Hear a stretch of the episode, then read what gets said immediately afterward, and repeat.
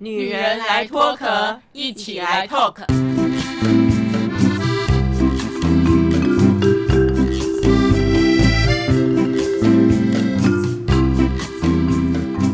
女人的一生中，在每个阶段都有不同的课题与挑战。让我们脱下外在的保护壳，探索内心与自我 talk。各位听众朋友，大家好，非常欢迎来到我们《女人来脱壳》哦。我们这个节目呢，就是我们有四个女人来聊生活遇到的点点滴滴哦。我们从一刚开始要怎么合作啦，谈到各种，比如说想望啦，以及我们在面对事情的时候该怎么办呢、那么上次我们聊到啊，到底一个房子就可以变成一个家，还是每一个人对家的感觉不同哦？那我相信很多人哦。有一个最大的期望是什么？我跟爸爸妈妈不要住在一起，但是可以楼上楼下或住在附近，可以互相照顾啊。所以，我们今天首先要来跟我们聊天的伙伴呢，阿桃啊，我我好羡慕他，因为他跟他爸爸妈妈就住在楼上楼下，而且他现在是跟妹妹一起买房子哦。我就问阿桃说，那将来如果退休了是要跟兄弟姐妹住一起呢，还是有什么样的想法？因为现在可能大家都还在呃家庭里面啊，工作上哦，很多人可能还没有想到退休的问题，很多人可能很年轻就退休了。那么对阿桃来讲哦，这到底是什么样的概念呢？我们首先来跟我们的阿桃聊天。阿桃你好，你好，各位听众朋友，大家好。阿桃，你从第一段婚姻结束之后呢，你就搬，首先是搬回去跟爸爸妈妈住嘛。什么是呃几年之后你才自己买的房子？而且我知道你是跟妹妹一起买房子，买楼上楼下。哎，我觉得这样很好，而且还刚刚好买到哎。说起买房子，其实有一点故事。那我我记得以前我们家就是公教人员子弟的家庭，所以其实我们家就是感觉上关系很紧密，然后也大家也比较少往外跑，所以我们就是都算是那种很乖的孩子。那因为很乖的孩子到那个青春期啊，或者说可以自由的时候，都会很想要赶快飞出去，所以很自然的考大学之后，我就非常的呃想要找一个离家最远的学校。那我是在台南念书。所以后来一定是选台北，这怎么多么繁华的花花世界，绝对值得来探险。所以搬出来之后，我终于知道，也认清楚了我这个人的个性。我觉得我就是一个超级恋家的老大。我之前有跟大家聊过，就是我是一个家里的佣人嘛，可能佣人也离不开主人，我觉得有点惨。所以呢，我觉得我出来念书之后，我就非常希望回到家里。那那种恋家的感觉是感觉上很想要照顾父母啊，或者很想跟兄弟姐妹一起生活，这种感觉一直给我就是对于家的感觉是，我很想要回到父母的身边。所以刚刚丁丁讲的，跟父母的那个房子买在附近，其实是我的一个目标。那嗯，婚姻这段生活结束之后，我带着孩子回到家，那时候孩子还很小，所以还可以借住在家里的某一个房间。但久了之后，你就会觉得不行啊，这个好像需要有一个自己的空间，然后孩子也大了，所以开始计划跟妹妹一起买房子。而且怎么会这么刚好，楼上楼下就可以买得到？你知道我有个朋友啊，一直处心积虑想要买他爸爸，他爸爸住三楼嘛，想要买二楼的。房子哦，他怎么样就是买不到哎。后来他跟他爸说：“爸，你看我尽力了，我本来想要住在你们家楼下，我就是真的没办法哦。”那么你后来是跟妹妹一起买房子嘛？哎，我想要问一下，姐妹之间对这个，譬如说买房子谁要付多少钱啊？然后贷款谁付啊？是都讲好的呢，还是说谁多谁付？我觉得这个很重要哎。嗯，我们家嗯。好像这件事情也没有太多的争执跟讨论，一起住就是一人一半。那当然有每个人能力上不同的问题，不过因为我觉得这是一个好像是责任，还是住你总是租人家房子一定要付钱嘛，所以买房子这件事情基本上我就是跟妹妹一人一半。那刚刚丁丁提丁提到说，嗯。怎么样买到这个房子？我觉得这也是件很有趣的事情。我觉得这个除了有天助人助，还有一点运气成分。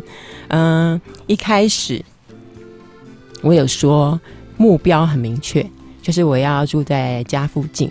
所以我那个家附近的定义其实是很严格的，就是我交代我去找中介，然后我说我要找一个房子，基本上就是要离我爸妈家那个方圆是很明确的距离，比如说就是民族路啊，然后多少多少项的这中间，所以我的目标就是我一定要在离家可能五分钟，顶多十分钟可以到的地方，这样才能互相照应嘛。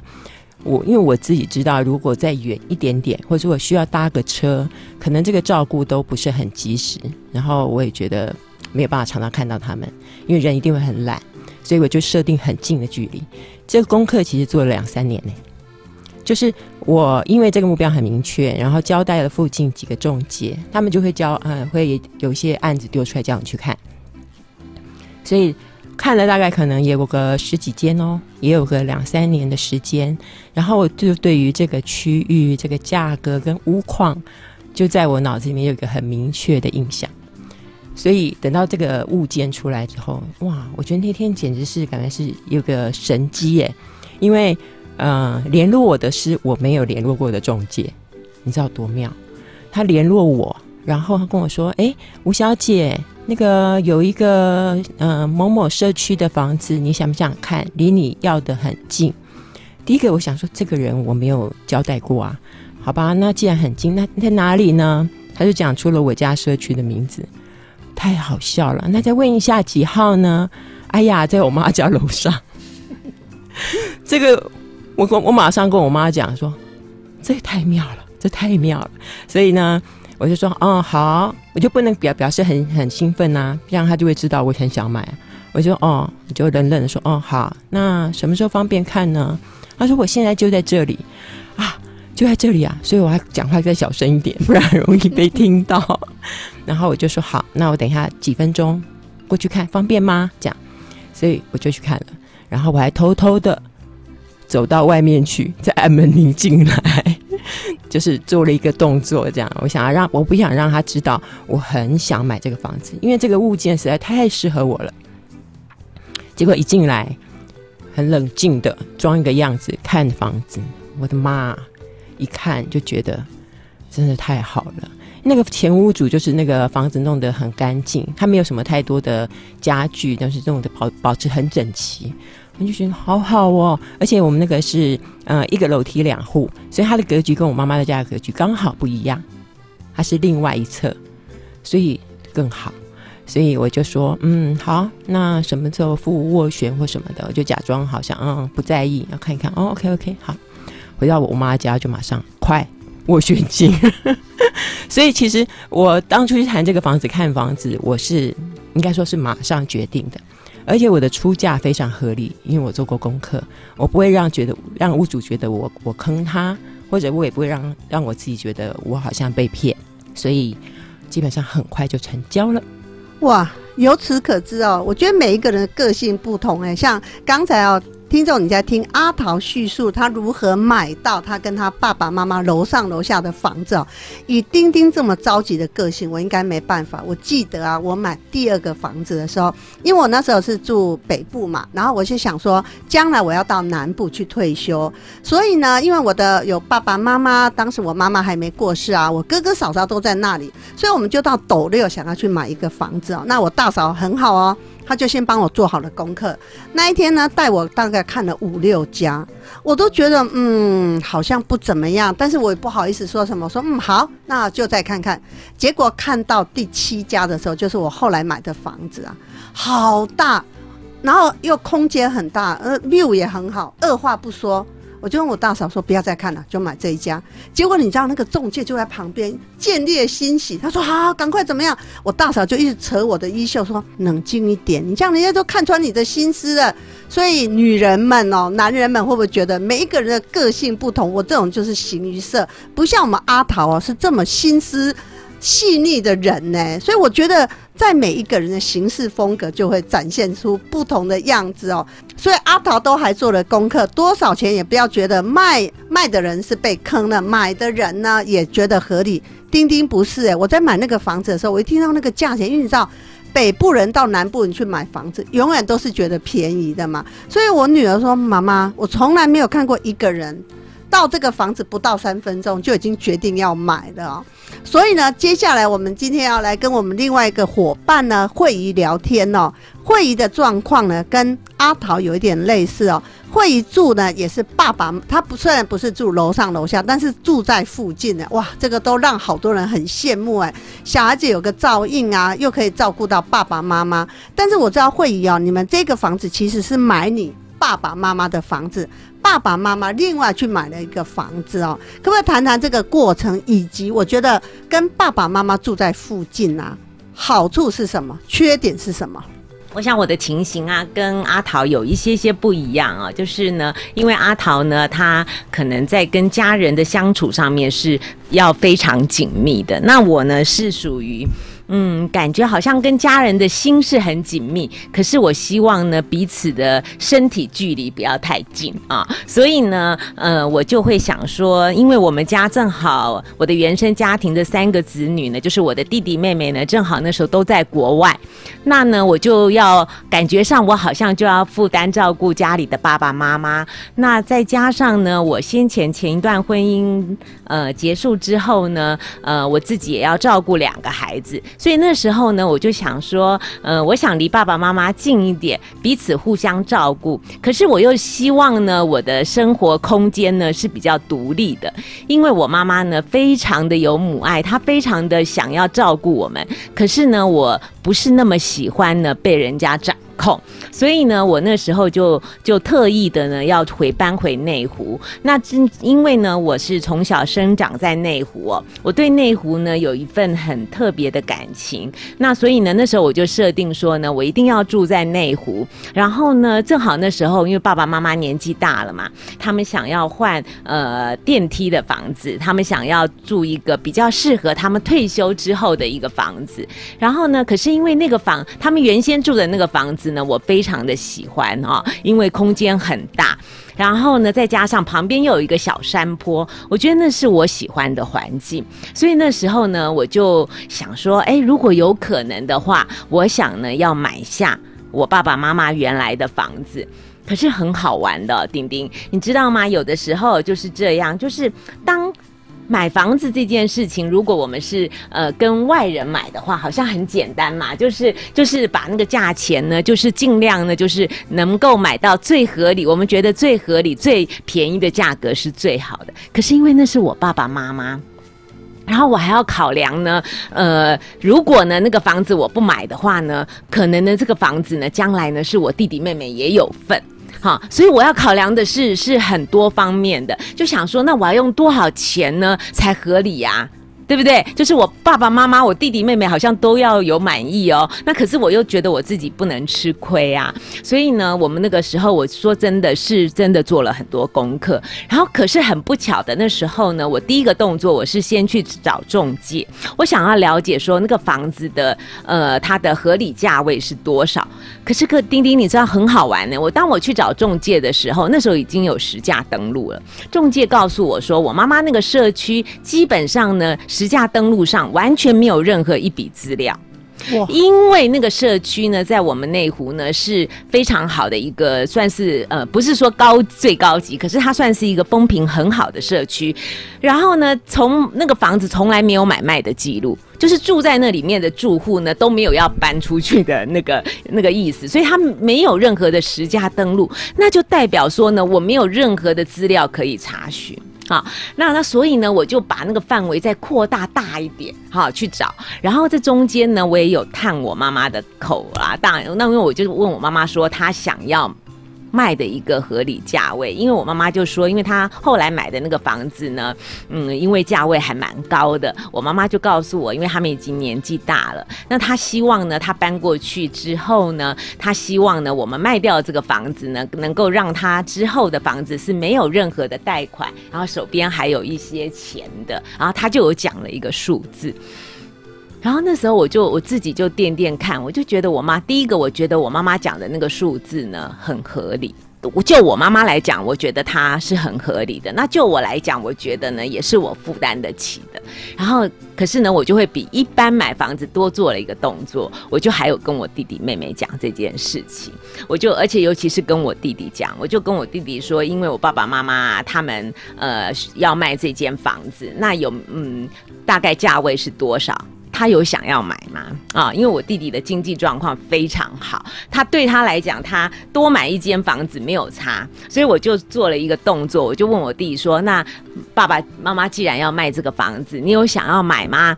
那如果你没有要买，我就要买这个房子，因为我想要住在这边。”我弟弟就说：“没有问题。”然后那个时候，我弟弟还做了一个很温馨，还说了一句很温馨的话，他就跟我说：“那你买这个房子，呃，有没有什么需要我帮忙的地方？”对，然后呢，因为他那时候也知道嘛，我我自己带两个孩子，我就跟我弟弟说：“没没问题，因为既然我想买了，我就已经准备好了。”那我觉得这个过程呢，是是很有趣的，就是也可以说是另外一种。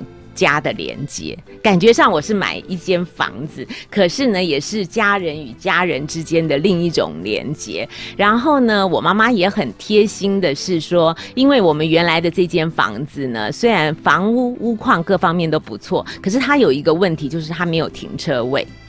那那我妈妈呢？新买的那个房子呢？她她就特别买了停车位，买了两个停车位。可是呢，我妈妈那时候我妈说她有买停车位，我还挺纳闷的。我跟我妈说：“你们又没有，你们又不开车，为什么要买停车位呢？”我妈就说：“我帮你们准备好啦。”我就觉得很好玩。你看，我买她的房子，她还送我两个车停车位这样子。所以我觉得那是一种感觉上呢是买房子，可是是另外一种跟家人的连接。所以从刚才会议聊到哦，我觉得哦，听起来有点像叠对叠。丁丁讲叠对叠，我觉得是太过分了。只是你会有时候我们讲，哪怕哪怕算是母女之间呐，或亲人之间，其实还是要算计一下。因为有时候你想的太少，人家会觉得你这个人没心没眼；但是你想的太多，人家也会不会觉得你想太多？我觉得有时候家人之间反而很难拿捏。就像丁丁当初买的那个房子啊，我。有一阵子，因为我从来没有去住过，我就想说，嗯啊，不卖，然后将来给我，因为我三哥他离婚以后也一个人嘛，那如果我跟我三哥老了以后，我们退休可以住在那里哦。然后呢，呃，我三哥就说啊，不然我跟你买好了。我说，哎，我怎么卖你啊？我当初其实买的呃价格是不贵的，我就跟我三哥说啊，不用了啦。将来我们就一起住好了，然后呢，如果水电费啊、呃管理费你来付哦，所以我觉得有时候家人之间你没有讲清楚，还真的不行哦。那我知道会议是比较崇尚自由的，他他跟阿桃比较不一样，这个我们要待会要来聊聊阿桃跟爸爸妈妈之间的相处哦。那会议是比较崇尚自由的，但是会议啊也是心心念念、常常牵挂着爸爸妈妈，因为年纪比较大嘛。可是呢，有时候我跟会议在闲聊啊，会议啊也是有时候。这个脾气一来呢，也会跟妈妈耍耍脾气耶。譬如说，现在到家里怎么样，就会说，嗯，那我这个礼拜就不过去了。这到底怎么回事啊？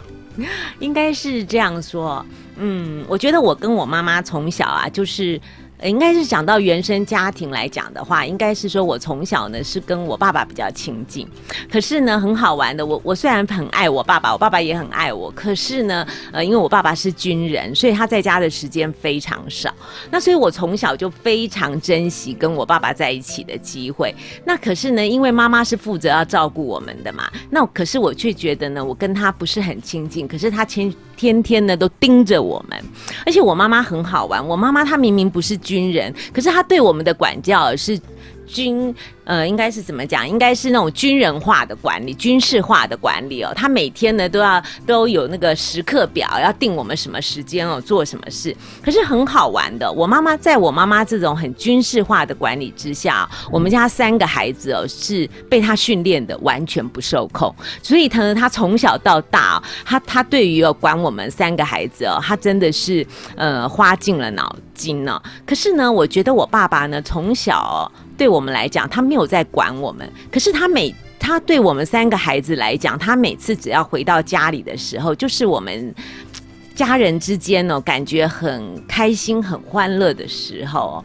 所以我觉得那个对于我日后在成立家庭，还有呢，我在两性关系对男人呢，对各方面的这种，我觉得对我来讲真的是很大的影响。嗯，那因为有这样的原因哦，所以我觉得我从小就灌了一个种子，就是我觉得我妈妈这辈子就是来限制我的。好，这个到已经到我现在都已经五十几岁了，我觉得那个种子哦，不但没有丢掉，反而一直在开呃发芽开花哦。就是他，我就觉得他都一直在管我。我想举个小例子，就是最近我们在打疫苗嘛。那那天呢，我妈妈就很关心的说：“你你预约好了没啊？”然后我就告诉她啦，我我哪一天要去打疫苗啊？她就说：“哦，好，那是几点钟啊？”啊，我也跟她讲。然后他就说：“哦，好，那那天我会提前呢十分钟呢到你们家楼下，我陪你们去打疫苗。”我说：“不用吧，我说我们自己去打就好啦。”我妈说：“哦，这个打疫苗万一有什么状况呢？我可以陪着你们去。”我就在自己在在家里翻白眼，我就跟他说：“妈，如果有什么状况的话，你觉得到底是我们要照顾你，还是你要照顾我们呐？”我就心里在想说，哪怕是我今天哦已经活到了五十几岁了，那他已经是一个七十几岁的老妇人了，可是他永远都觉得呢，我好像就是他的一个小孩子啊，他好像就是要照顾我。那也许呢，有一些比较懂事一点的女儿会觉得，哎呀，那就让妈妈照顾嘛。那我就偏偏啊。像有一种反叛的因子，我就会常常会提醒他、戳他，我就会跟他说：“拜托，到底是你要照顾我，还是我照顾你？可不可以不要再找麻烦了？”然后呢？有的时候我又去会心软，就会觉得说，哎呀，我好像这样跟他讲话不对，我就会下一秒说，好了好了，我知道你的心。可是如果有的时候我心情也不好的时候，我就会好，今天就讲话到此为止，我就会把电话挂了啊。所以，我觉得就是常常是处于这样子的心情起起伏伏、高高低低的。哇，哎，慧宇，我不懂哎，你是金牛座的，丁丁是射手座，我觉得我射手座才不受控，没想到你们金牛座呢，对于妈妈的这种爱心的掌控哦，也很不能接受。像丁丁也是，我妈妈哦，她非常非常的强势哦，我就记得我妈妈在我国小六年级的时候呢，我近视嘛。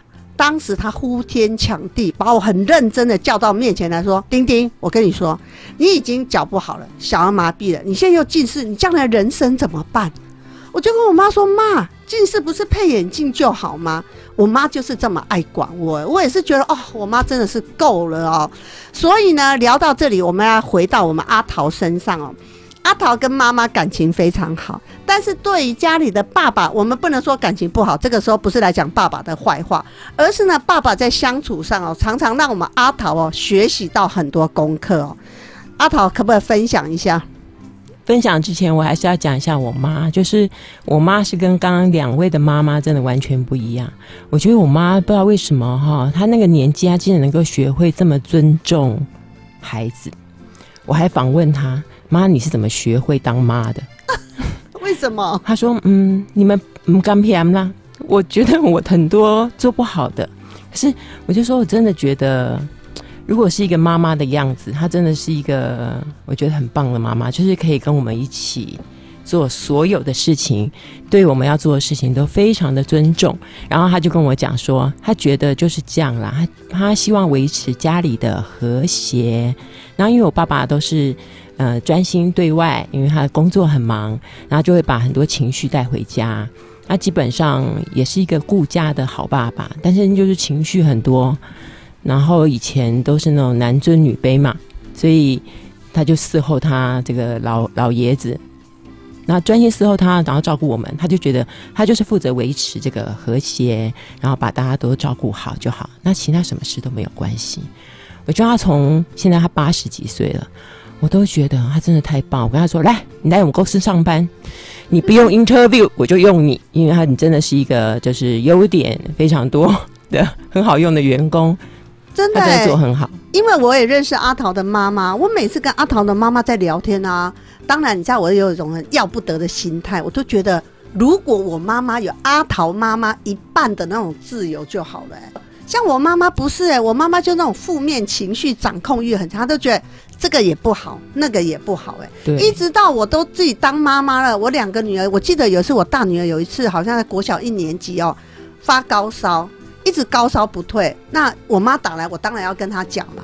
她竟然为了这件事打连打三天电话来骂我，说你到底是怎么当妈的？怎么会让小孩子发高烧？我说妈，孩子要发高烧，我能控制吗？对，我觉得我妈也很万能哎，因为她以前跟着我爷爷，就是也是来有点像开诊所，以前没有什么执照，就是内外科都看，什么都会。所以我们小时候打点滴，她也来哈，然后做饭什么当然都没有问题，然后还教我们盯我们功课。她自己学历没有很好，因为她就是小时候那个年代，然后帮忙家里赚钱，所以其实她没有念很多书。问题是，我觉得她怎么什么都会，所以我以前觉得哇，当妈妈好难哦，因为要怎么会这么多事情，灯泡也要换哈，什么电器不会，他什么都自己来，真的超厉害的。然后还有以前不是家里有什么蟑螂、老鼠、蚂蚁什么的，他都自己弄哎、所以我就跟他说，妈，我以后不要当妈，因为这些我会怕，我不敢。我就觉得天啊，他怎么什么都会，超神奇。那就是因为我们家有一个爹。他就什么都不做，所以那个妈妈就很强，他就什么都要做，这样子。所以会不会养成因为妈妈很厉害很强，然后妈妈又没有什么负面情绪，反正我就是华希者刚晚修啊，所以妈妈好好的养成爸爸就有一点这个情绪脾气都很大嘛。对，所以现在爸爸妈妈都八十几，我们都觉得阿桃妈妈真的越来越好相处，反而是爸爸就是常常有一些情绪 k k k k，这个一定要跟大家分享一下。对啊，就是从以前就是老爷子嘛，那个年代伺候长大的。然后，因为他以前工作，他在学校服务，工作很忙，然后压力很大，基本上他就是只顾对外，那所以所有的事情都是我妈妈负责。嗯，然后现在老了，退休之后就是我妈妈的噩梦生活开始，因为以前的对外，现在全部全部对内。然后，呃，一开始呢，因为他都不用管账，然后妈妈管嘛。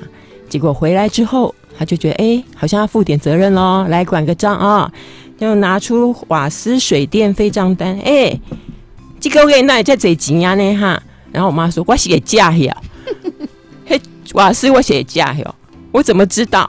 反正他就是很坏，就是他就什么都要管，因为他都不懂，所以他什么都要管。然后我觉得，当然在学校服务的哈。我我不好意思这样说，因为我们家也有很多 在学校服务的，我妹妹也是，我妹婿也是，嗯、他们可能世界比较单纯美好，然后呃对外的沟通比较少，所以他们的想法都很单纯。那一样，我觉得我们家有这个这么多的那个因子存在，所以全部都是妈妈承担。所以以前是老爷子，现在是老爷子加小孩子。所以，呃，情绪就更多，更多要照顾的，再加上年纪大了之后，身体也有出状况，然后全部都是我们要扛起来，这样。所以阿桃身为家里的老大，我觉得你在这一方面倒是帮妈妈很多忙啊，就是设想方设法能够减轻一点点妈妈的这个压力哦。不过我觉得哦，你刚才谈到说爸爸诶退休之后觉得回来管一点事，开始管家里的账嘛。你知道我有一个长辈是。军职退休，他做到将军哦。退休之后在家里整天无所事事，就找麻烦嘛。后来呢，他太太就想到一件事，好啦，你既然要管事，那就来管他。每天拿报纸给他批，譬如说，哎、你帮我批批看，今天这个报纸哪一段呢、啊？你觉得有道理？那你你你讲给我听，啊，你帮我做重点。后来呢，报纸批完以后没事做要怎么办呢？他就开始讲，哎、今天中午要吃什么？菜单给你改。然后呢？你觉得我今天要去买什么菜？你给我建议耶！哦，每天都在想要什想到什么方式哦，来缓解哦他的打发他的时间哦。那因为呢，我们这一个朋友呢，她老公是将军退休嘛，那没办法。那慧仪呢，你爸爸是军职退休，但是我知道你爸爸退休之后其实退而不休，他每天会给自己找很多事情做。我觉得好像每一个爸爸，像你爸爸跟阿桃爸爸的这个个性是截然的不同。是，嗯，我觉得我爸爸他就是他给我们一个很好的一个人生观示范，就是我觉得他把他自己的生活过得非常好。其实他今年已经九十三岁，只可是他如果要讲真正退休，应该是九十一岁，应该是前年的事情哦。我觉得他从六十五岁一直到九十一岁，这这大概有二三十年的时间呢。他每天呢都把他自己安排的很好，哎，他除了一早呢是跟我妈妈运动。爬山呐之外，然后呢，他每天呢就会安排他自己的 schedule，因为他那个时候呢，在很多社团呐，还有很多机构，他有担任一些无给职的工作啦。啊。他就是把他自己呢，呃，擅长的事情呢，他就会在他的这些社团呐，或是这些团体里面，他会把他自己有一个位置坐，然后每天呢都好像很有精神，然后呃很有一个主题式的在工作，然后呢。他自己呢，从退他其实以前还没有退休的时候，我就记得我们家的房子哦。比如说呢，我们家明明呢，呃，四个房间，应该每个人都有一个房间，可是我妈妈一定不会这样安排。我妈妈一定呢会把这四个房间里面挪出一个房间是给我爸爸做书房的。那这个习惯呢，一直到我爸爸爸退休之后，他都还是有一间书房。所以我爸爸呢，有很每天呢会有固定的时间在他的书房里面阅读，然后写东西。啊，写他，因为他有时候他常常有一些呃单位会邀他，要要求他写一些专题文章，他会写一些东西。那后来呢，大概是十五年前开始，他就开始写他自己的回忆录，就是他会把他自己的生活过得很重心，然后他也不会去太管我们一些子女啊或者一些孙子辈的事情。我印象最深刻的一件事情哦，讲起来也很好玩，就是很多很多年前呢，有一次啊。我就跟我妈妈还有我妹妹，我们在客厅闲聊。那我爸爸呢，当然也理所当然的就在客厅看他的电视。那你知道，女人家聊天呢，就很喜欢聊一些八卦嘛，就会讲一些有的没有的啊，在那边聊天。那聊一聊以后，我们就觉得很好笑啊，我们就我们就转问我爸爸，因为我爸爸就就坐在我们旁边嘛，我们就说爸，那你觉得呢？你知道吗？我爸爸就突然转过来说。聊天就聊天，不要讲别人的事情。我不知道你们在讲什么，然后就继续转回去看他的电视。然后那个时候，我们我们三个被他这样一直讲，我我我们就跟我妈妈讲说，爸爸的耳朵好像都只听得进去他想要听的话，然后他不想听的话，或是他觉得那个跟他没有关系，或者是他觉得这个不需要的事情，他就自然而然呢，好像风一样从他的耳边吹过这样。那我虽然我们不见得能够做到像他这样，可是我一直都告诉我自己说，呃，我我真的很想以后呢过像我爸爸这样子一个退而不休的生活。那我也常常觉得，因为我爸爸生活很有一个主题，很有一个重心，所以呢，这可能跟他到目前为止哦，到活到今年已经九十三岁，我觉得他身体很健康，然后也没有任何的慢性病哦，我觉得应该是有很大的关系。所以今天我们跟慧仪还有我们阿桃哦，从他呃，他从他们哦对一个家的描述哦，那他们对一个家的描述，最主要我们今天谈到的主题就是一个跟爸爸妈妈住楼上楼下，一个跟爸爸妈妈住在附近哦。那像丁丁呢，跟自己的爸爸离得很远哦，但是呃，你说远也没有多远呐，台北到云林呐，但是我就是。呃，每个月都会回去哦。那妈妈过世之后呢，很多人就问我说：“哎，丁丁，你爸爸需不需要你陪啊？那怎么样？你爸先跟谁住？”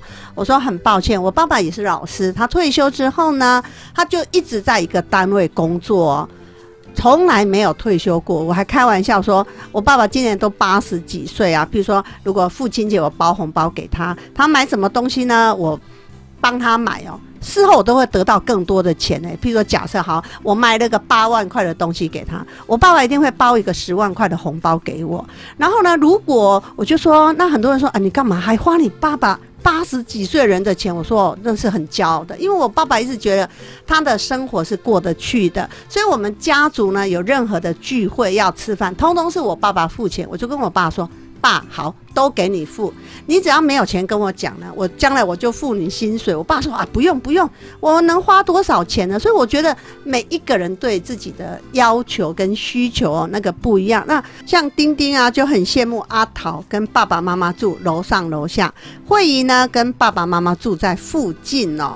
那我觉得可能相处上也有一些问题。那像丁丁这种自由的人啊，你知道我有一次啊，我跟我爸爸感情很好，我想到我就会常打电话给他。我记得有一次啊，两个礼拜我都没有跟我爸联络，可能我实在太忙。但是我每天心里是有想到我爸爸，但是想到要打电话说，哇，已经很晚了。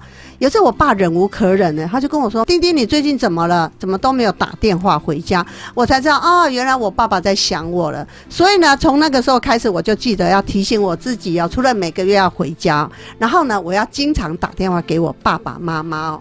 那么，呃，阿桃可不可以聊聊？就是你跟爸爸妈妈住楼上楼下嘛？那有时候在很多的情绪上啊，比如说，你知道妈妈有时候很委屈，然后爸爸有时候很不讲理的时候，这个时候你们情绪怎么办？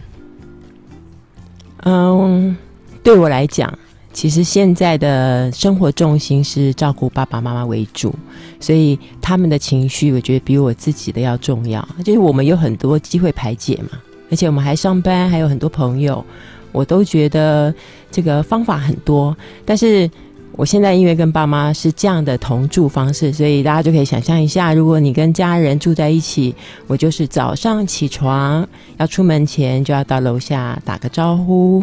嗯，陪他们讲两句话，然后再说说啊，爸爸妈妈再见。我们很很很制式的家庭，爸爸妈妈拜拜这样子，然后去上班，然后回家之后，我就跟他们一起会吃晚餐。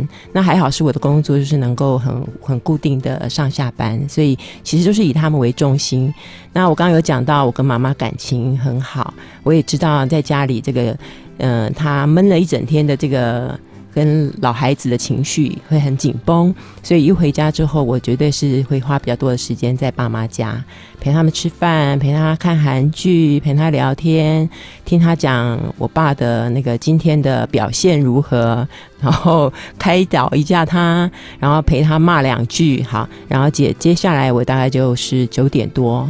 我再回到我们自己的家，所以其实我自己的时间应该就是九点多到晚上可能十二点，然后可以比较真的是完全轻松的可以休息，然后看自己的书，听自己的音乐。但是我觉得也够了啦，因为其实我大整个白天其实都是自己的，工作是自己的，然后生活是自己过的，所以我只能给他们这么一点点，我觉得已经已经不是很。我我我自己是觉得不够啦，但是也只能这样子做，所以我自己有一个感觉，就虽然跟父母在一起生活有一点压力，当然绝对不可能没有压力，而且他们有好多身体的问题，有好多情绪的问题。不过我觉得，呃，人生在世这件事情，父母是自己的。如果你现在不做，啊，可能会后悔。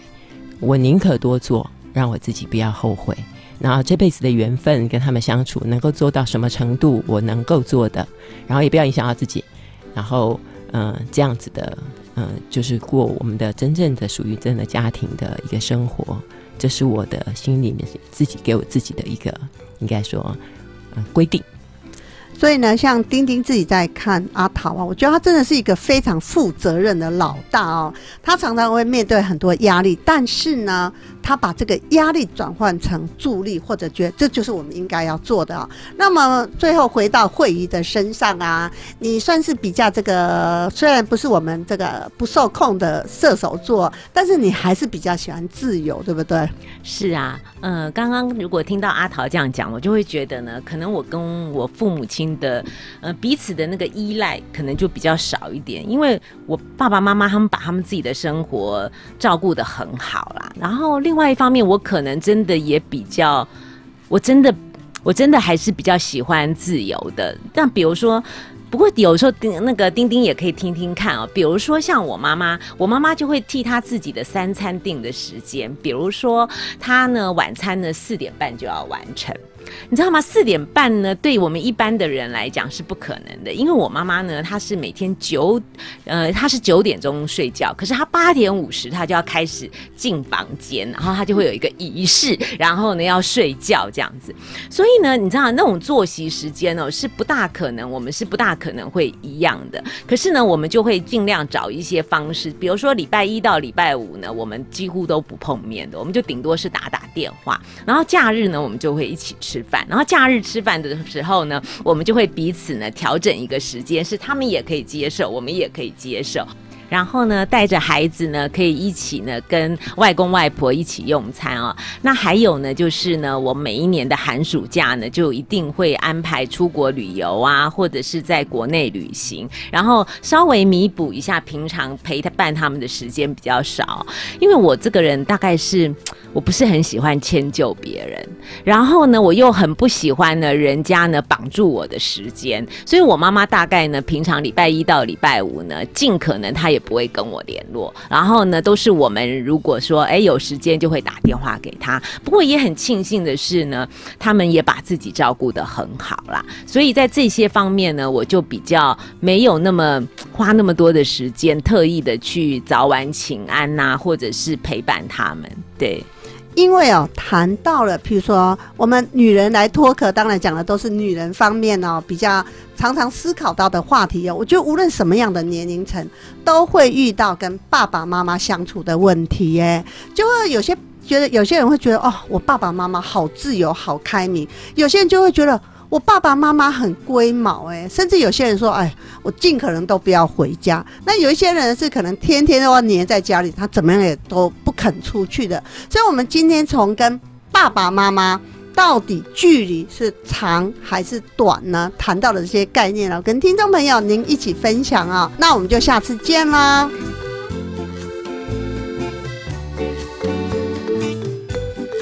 女人来脱壳，每周二晚上六点半跟您一起来透壳。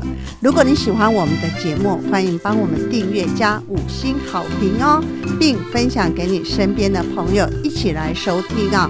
女人来脱壳，我们下礼拜见喽，拜拜。